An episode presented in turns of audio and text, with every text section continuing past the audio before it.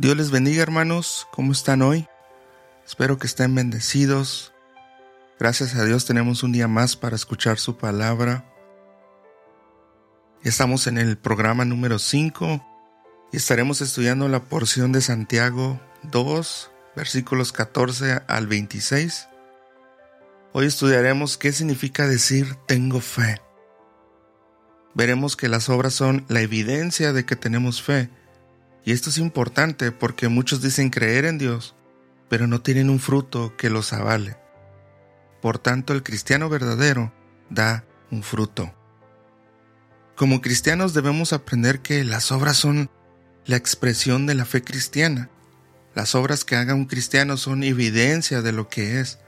Estamos en una sociedad que le gusta mucho hablar y decir qué es y qué es lo que hace. Pero Santiago nos quiere enseñar que las palabras que digamos deben de ir acompañadas de obras.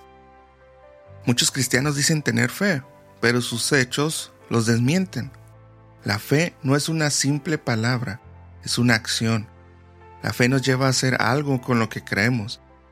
Nadie puede salvarse haciendo buenas obras, pero nadie que sea salvo dejará de hacer buenas obras. Por otro lado, Muchos cristianos tienen una confusión con respecto a este pasaje y con el mensaje de Pablo a través de sus cartas. Pero para entender mejor esta porción debemos tomar en cuenta que Pablo está hablando de que nadie puede merecer o ganar el perdón de Dios. No hay nada que el hombre pueda hacer para ganarse el favor de Dios. Mientras que Santiago habla de una persona que ya es cristiana, que ya tiene el favor de Dios y como tal debe de demostrar su cristianismo haciendo buenas obras para Dios. Así que no hay contradicción entre uno y otro. Más bien se complementan los dos mensajes para vivir un cristianismo real. Muy bien hermanos, empecemos con nuestro estudio en los versículos del 14 al 17. Una fe sin obras es una fe muerta. Hermanos míos, ¿de qué aprovechará si alguno dice que tiene fe y no tiene obras? ¿Podrá la fe salvarle? Y si un hermano o una hermana están desnudos y tienen necesidad del mantenimiento de cada día, y alguno de vosotros le dice, id en paz, calentaos y saciaos, pero no les das las cosas que son necesarias para el cuerpo, ¿de qué aprovecha? Así también la fe, si no tiene obras, es muerta en sí misma. Santiago está denunciando a las personas que dicen ser cristianas pero no lo demuestran. Y lo que hace aquí es poner un ejemplo muy claro de lo que quiere decir. Si una persona tiene necesidad y va a un amigo y ese amigo no le ayuda pudiéndole ayudar, entonces es mentira lo que profesa. Y esta situación la vemos muy seguido en nuestras congregaciones por el mundo. Personas que necesitan ayuda pero lo único que encuentran es simplemente una palabra de ánimo, entre comillas, o reciben como respuesta un vamos a estar orando por tu situación. Pero no se les da nada para solucionar su problema. ¿De qué le sirve a una persona que tiene hambre una oración? ¿La oración quitará el hambre de esa persona? Una compasión que nos lleve a realizar una acción no sirve de nada. La oración no puede reemplazar al esfuerzo y la mera ayuda sin la oración es vana. Por tanto, la oración y el esfuerzo van de la mano, listos para ayudar al necesitado. Una religión pasiva que no nos impulsa a ayudar a nadie es falsa. Santiago nos ha estado hablando de que existe una religión verdadera y una religión falsa. La religión verdadera ayuda a las personas, mientras que la religión falsa profesa pero no acciona no se levanta a ayudar, no da, no se preocupa por los demás. La verdadera fe da como resultado la ayuda al prójimo. Si no hay buenas obras en la vida de un creyente, su fe es falsa. Continuamos nuestro estudio en los versículos 18 al 19. Fe y obras van juntas. Pero alguno dirá, tú tienes fe y yo tengo obras. Muéstrame tu fe sin tus obras, y yo te mostraré mi fe por mis obras. Tú crees que Dios es uno, bien haces. También los demonios creen y tiemblan. No solo se trata de decir que se tiene fe, se debe de demostrar. Hay personas que se oponen a esta verdad y piensan que el cristianismo se trata de estar encerrado en su mundo espiritualoide sin ayudar a nadie. Y aunque es verdad que tenemos que dedicar tiempo a solas con Dios, no podemos quedarnos solo ahí. Hay que demostrar lo que creemos.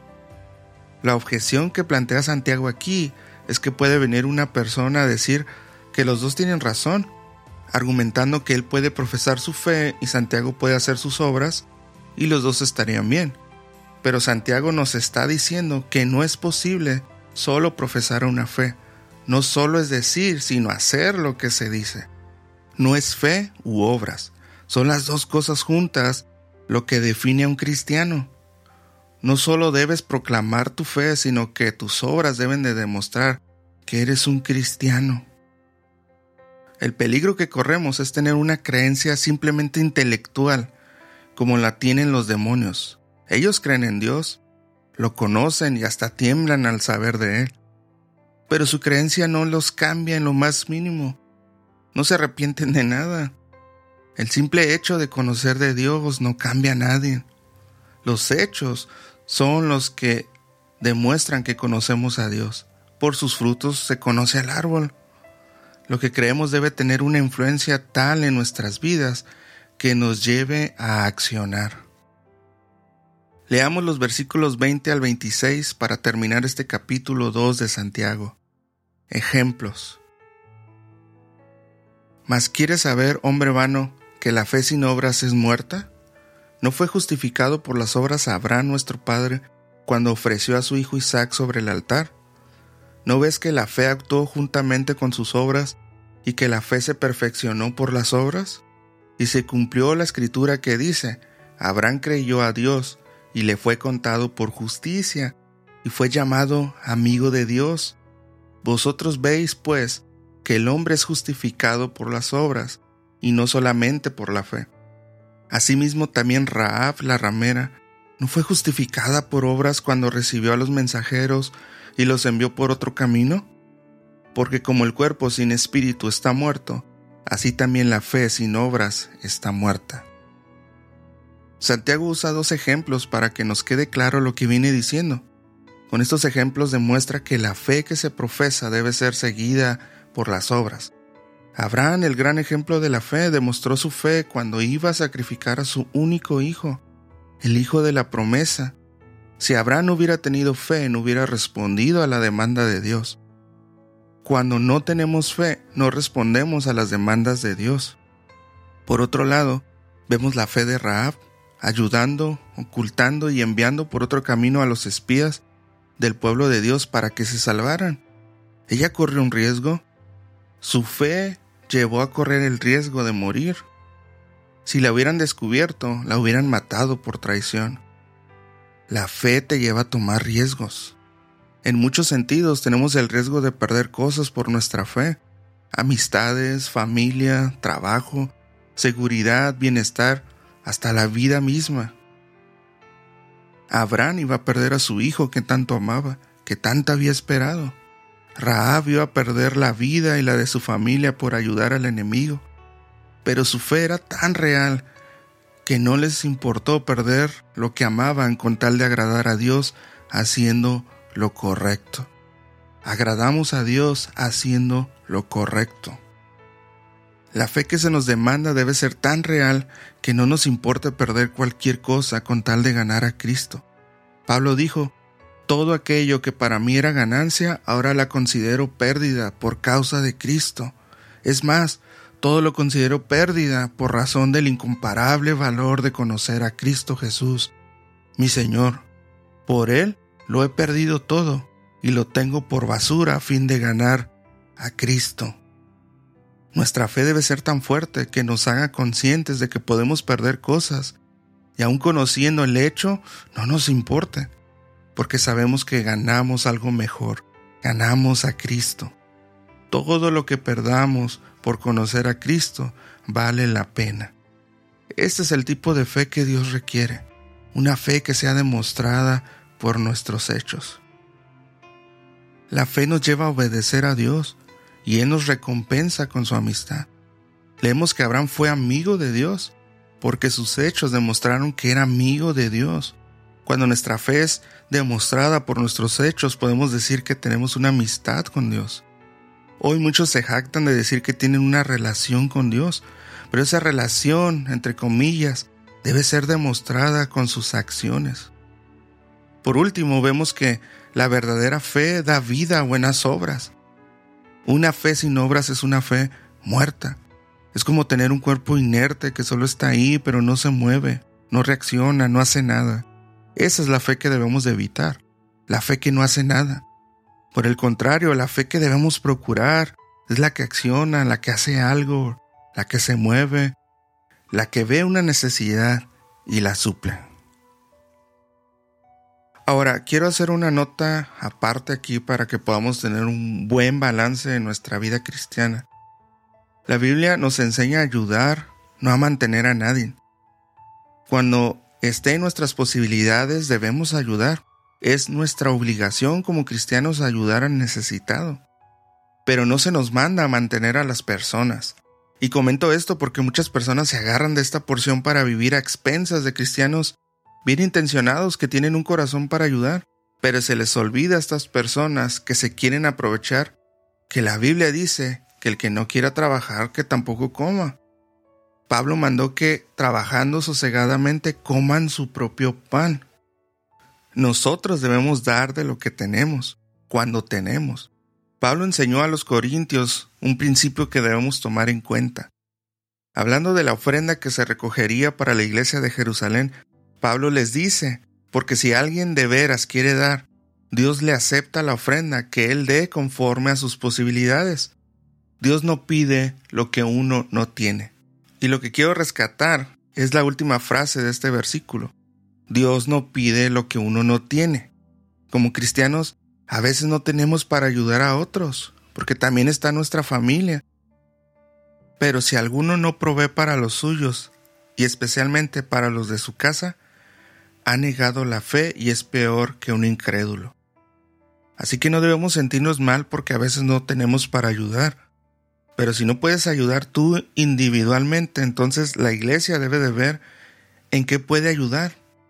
Lo que se trata aquí es de que debemos ayudar de una u otra manera, individualmente o como iglesia.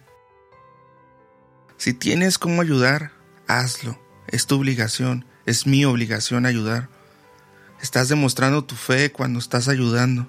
Y si no tienes y te despojas de lo poco que tienes para ayudar a alguien más, Dios te recompensará.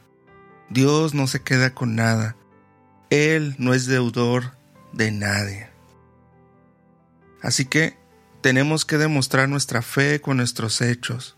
No se trata solo de decir que tenemos fe, lo tenemos que demostrar.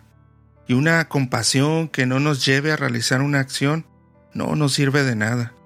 Recuerda que la fe nos lleva a obedecer a Dios y Él nos recompensará con su amistad. Qué bendición es que Él nos pueda llamar sus amigos porque obedecemos sus demandas por la fe que le tenemos. Procuremos la fe que acciona. Pues bien hermanos, oremos dando gracias a Dios por la palabra de hoy.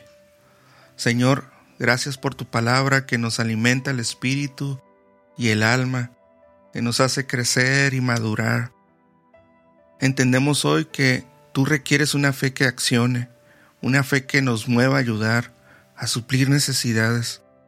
Señor, recuérdanos estas cosas para que podamos ayudar y demostrar nuestra fe para agradarte a ti. Te pedimos perdón si hemos tenido la oportunidad de ayudar no lo hemos hecho haciendo vana nuestra fe. Ahora que lo entendemos, queremos agradarte y hacer valer con nuestros hechos nuestra fe. Te damos gracias y te pedimos humildemente que nos bendigas con tu gracia. En el nombre de Jesús. Amén.